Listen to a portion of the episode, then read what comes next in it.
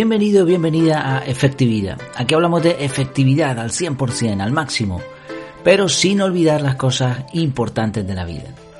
En otras ocasiones hablamos de técnicas de efectividad, de productividad, de desarrollo personal. En el episodio de hoy, como continuación al anterior, al de ayer, vamos a seguir viendo los elementos que debe incluir un escritorio efectivo, un escritorio ordenado, limpio y organizado.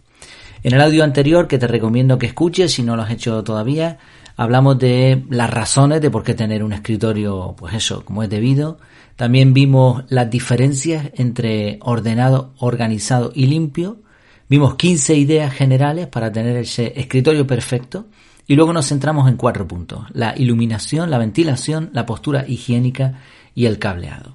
Hoy vamos a ver 17 diferentes elementos que debería tener un escritorio y algunas características que estos elementos deben cumplir.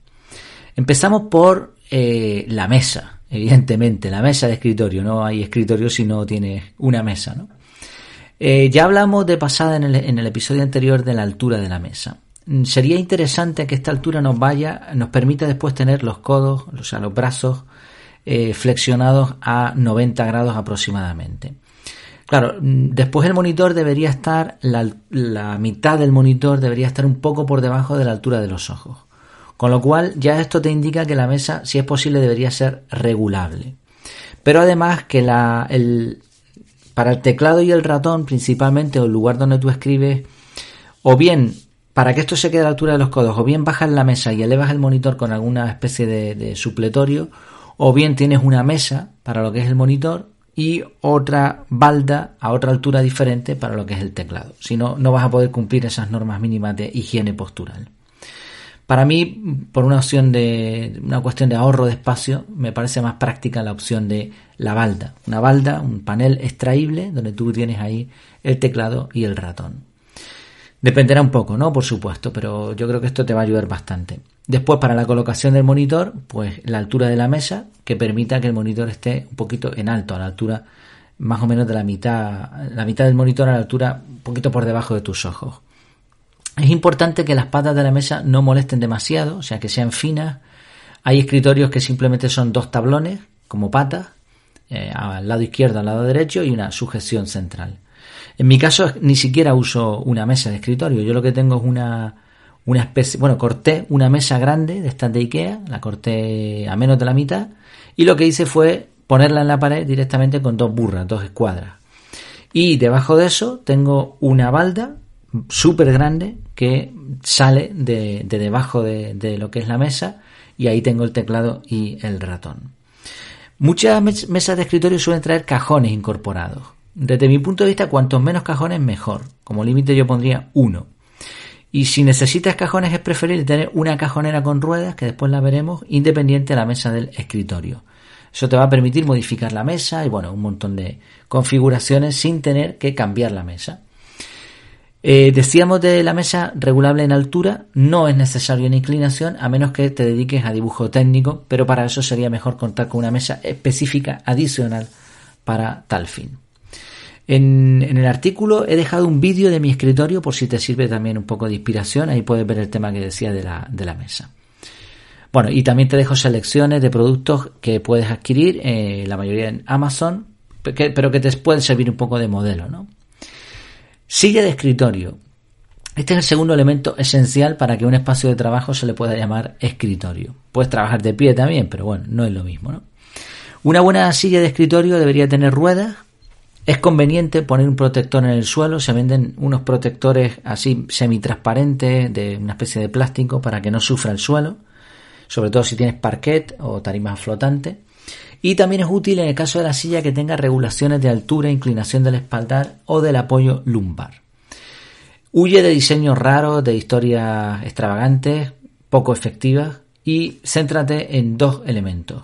Uno, el espaldar ancho y alto y el apoyabrazos.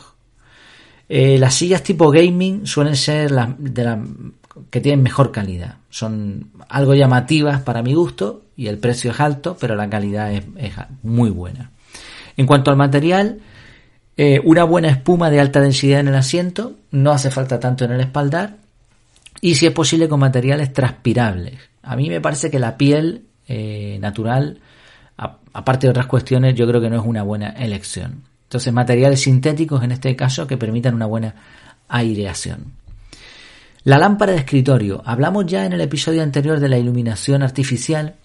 Ha avanzado mucho la tecnología LED y hoy en día da una, luz bastante agradable, pero tampoco puedes comprar lo más barato, porque entonces no te va a servir.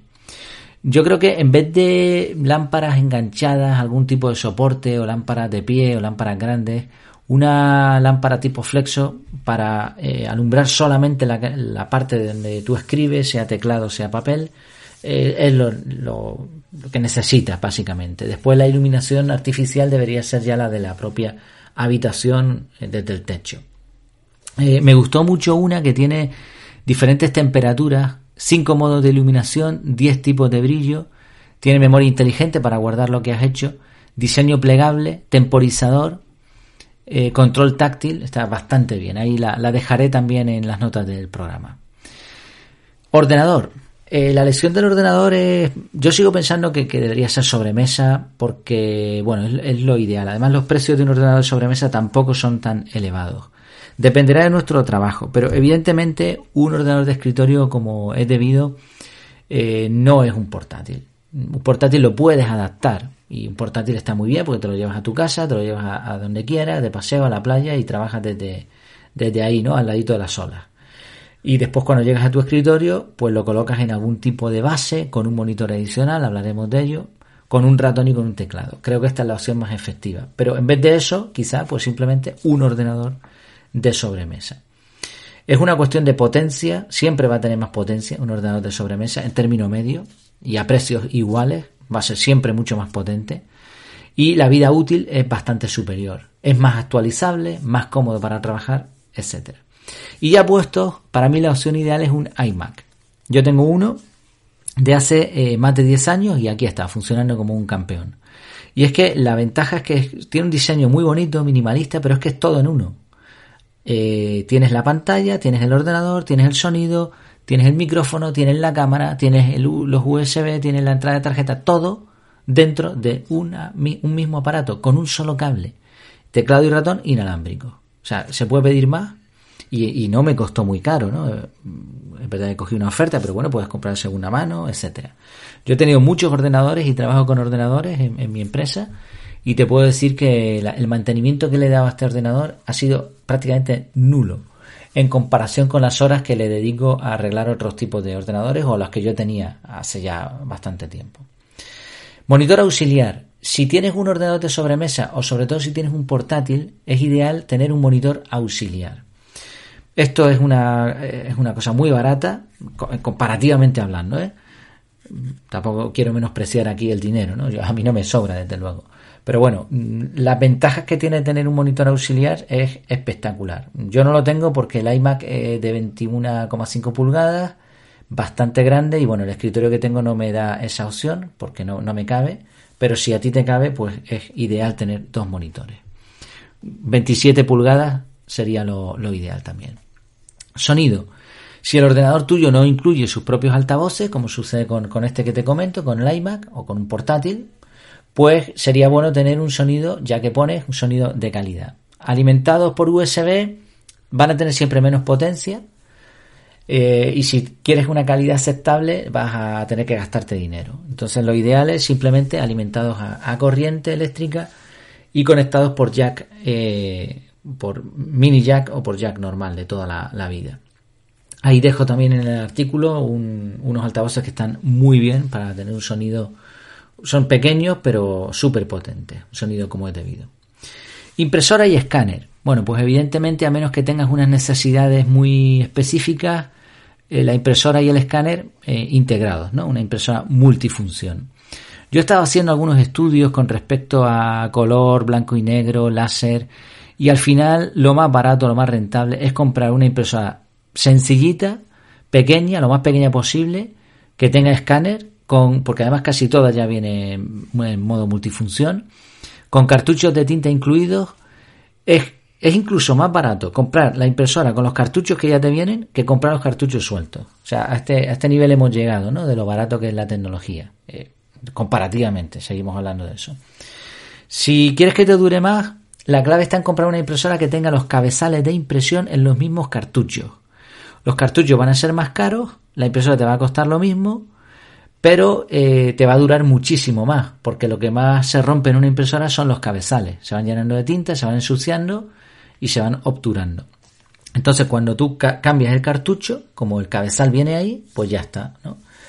Pero al final, ya te digo, las impresoras son tan baratas que tampoco hay que volverse loco en el tema este, ¿no? Te compras una impresora y cuando se rompa, pues compras otra y es que es lo más barato. Elige una que tenga conexión wifi para que puedas imprimir desde el móvil o la tablet y listo. Y una opción de estas aquí en España, en Canarias, con 50 euros te, te va, te da suficiente. Teclado y ratón. Eh, si tienes que adquirirlo, si te compras un ordenador all-in-one como tipo ese, el iMac, ya te viene. Si no, pues sería interesante contar con un teclado ergonómico que tenga un pequeño apoyo para las muñecas, eh, un teclado expandido, es decir, que las teclas numéricas y las flechas eh, vayan aparte de lo que es el teclado. también es interesante que el ratón sea no de, tipo trackpad ni nada de eso, sino ni, la, bolita arriba, sino la bolita debajo. Si es posible ya que no tenga bola, ¿no? que sea tipo láser. Y que además no necesitan, los láser no necesitan ni almohadillas siquiera. Y nada de botones extra, ni nada de historias que al final es muy difícil manejarlo. Simplemente dos, tres botones y listo. Si tiene la, la ruedita esta de scroll, eso sí es bastante interesante. Y bueno, hay fanáticos de ciertos modelos, yo nuevamente recomiendo que sean inalámbricos. Micrófono y cámara. Si lo tienes incluido, como es el caso de un portátil, pues ya está, una cosa que te ahorra.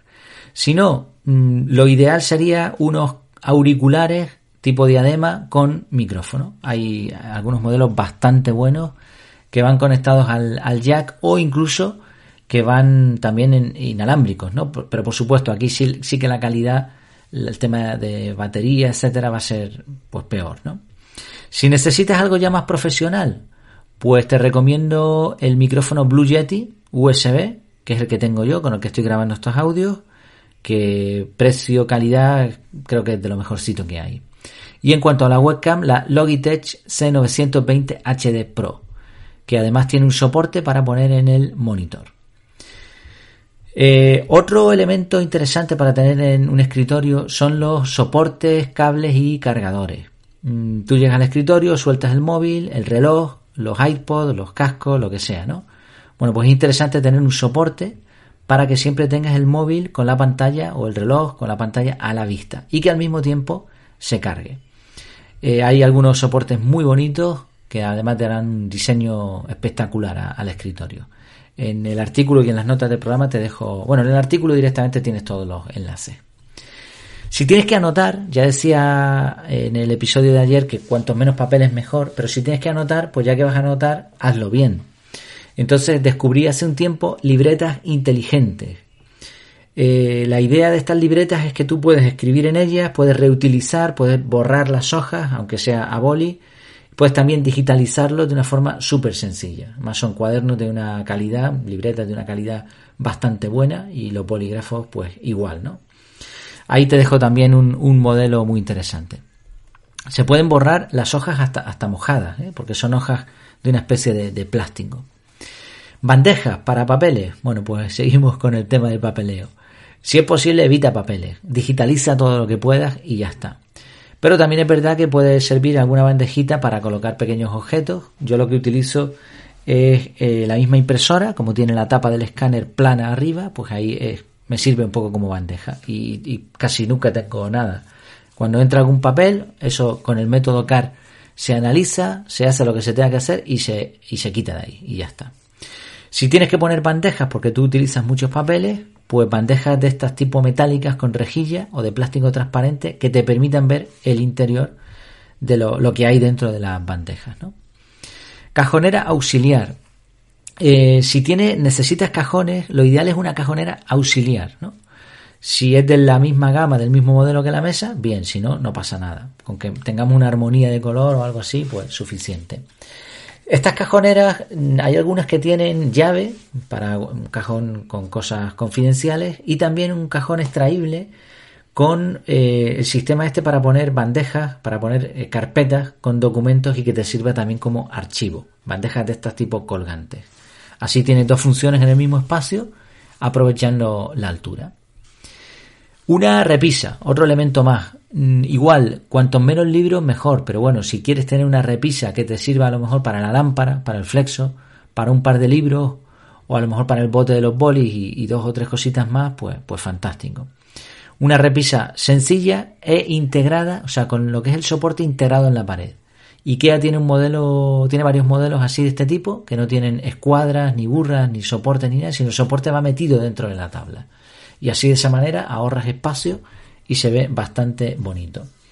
A mí no me encajan las eh, repisas laterales ni en esquina, me encaja siempre plana. Eh, estamos hablando en caso que tengas una pared detrás del escritorio.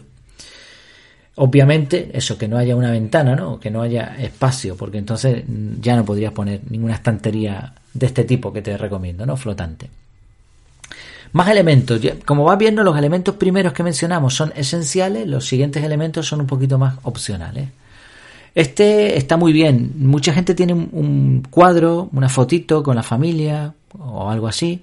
Bueno, pues en vez de eso, ¿qué te parece un marco digital? Ya que estamos, el precio igualmente, comparativamente hablando, es muy, es bastante económico. Te va a servir como reloj digital, como calendario, como alarma, como carrusel, como cronómetro. Tienes un montón de funciones en estos marcos. Y hay algunos bastante baratitos. Con 8 pulgadas es más que suficiente. Y por supuesto que te permita meter una tarjeta o un USB para tú cargar las fotos fácilmente. Vamos con un elemento decorativo que además le da un toque de color y de, no sé, como algo de naturaleza, ¿no? Le añade al escritorio. Hablamos de la típica planta de escritorio. No hay evidencia científica, por cierto, de que un cactus elimina las energías electromagnéticas. Pero bueno, si te gustan los cactus y quieres poner un par de ellos, pues fantástico. Yo te recomiendo otra opción, que es una planta hidropónica. Hay un montón de modelos, tú buscas planta hidropónica en Amazon y te sale un montón de modelos. Y son, es simplemente un objeto decorativo con agua, que no es agua exactamente, y una planta. Lo interesante es que la parte donde van las raíces y el agua es transparente. Entonces es bastante bonito, es, muy original y queda muy muy chulo. Y además igual los precios también son bastante económicos. Yo te dejo ahí en, el artículo una opción que, que me gustó un montón. ¿Y qué hay del café? ¿Te gusta beber un cafecito, un té, un mate, un poco de agua? Bueno, pues hay también una opción, un artículo muy interesante que he querido incluir también en este listado de 17 cosas para tener en tu escritorio. Se trata de un calentador, un mantenedor de calor para el café, eh, té o también enfriador. Es un pequeño soporte eh, pequeño, tiene, una altura, ¿no? Pero bueno, es, del tamaño de, un poquito más ancho de circunferencia de, que un vaso, que una taza, y va eh, conectado a USB normalmente. Tienen, el modelo que yo te, expongo ahí tiene sensor de gravedad de tal forma que se activa cuando tiene un peso y se desactiva solo. Entonces tiene, normalmente tienen dos opciones, ¿no? Hay un montón de modelos. Hay opciones de solamente calentar, solamente enfriar o hay opciones mixtas que tú puedes ponerte un refresquito ahí en el verano y te lo mantiene frío. Entonces esto para periodos largos que estás aquí en el escritorio, pues mira, es una idea muy interesante también para ir dando sorbitos de tu líquido preferido mientras estás trabajando. Bueno, pues como te digo, en, el artículo he dejado todos los productos que yo he estado examinando, los que me han parecido más interesantes. Te he dejado también un slider con, con todo el contenido en forma de diapositivas. Te puedes descargar también este contenido. Te he dejado un vídeo donde puedes ver eh, mi escritorio, como lo tengo yo, por si te sirve de inspiración. Y eh, por último, pues solamente recalcar, ¿no? Que, pues eso, tener un escritorio minimalista, un escritorio con las cosas mínimas, te va a dar claridad, te va a permitir enfocarte, etcétera. Olvídate de eso de que la gente creativa tiene los espacios desordenados.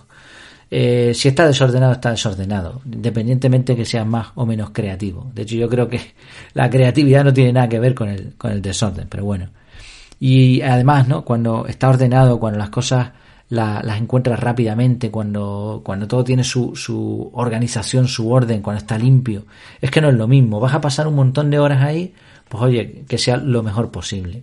No es solamente una cuestión emocional y cognitiva, es que además vas a tener elementos duraderos, de calidad, que te van a permitir hacer tu trabajo de una forma muchísimo más amigable. Pues espero que este, estos dos episodios, un tanto más largos, más técnicos, te hayan parecido interesantes.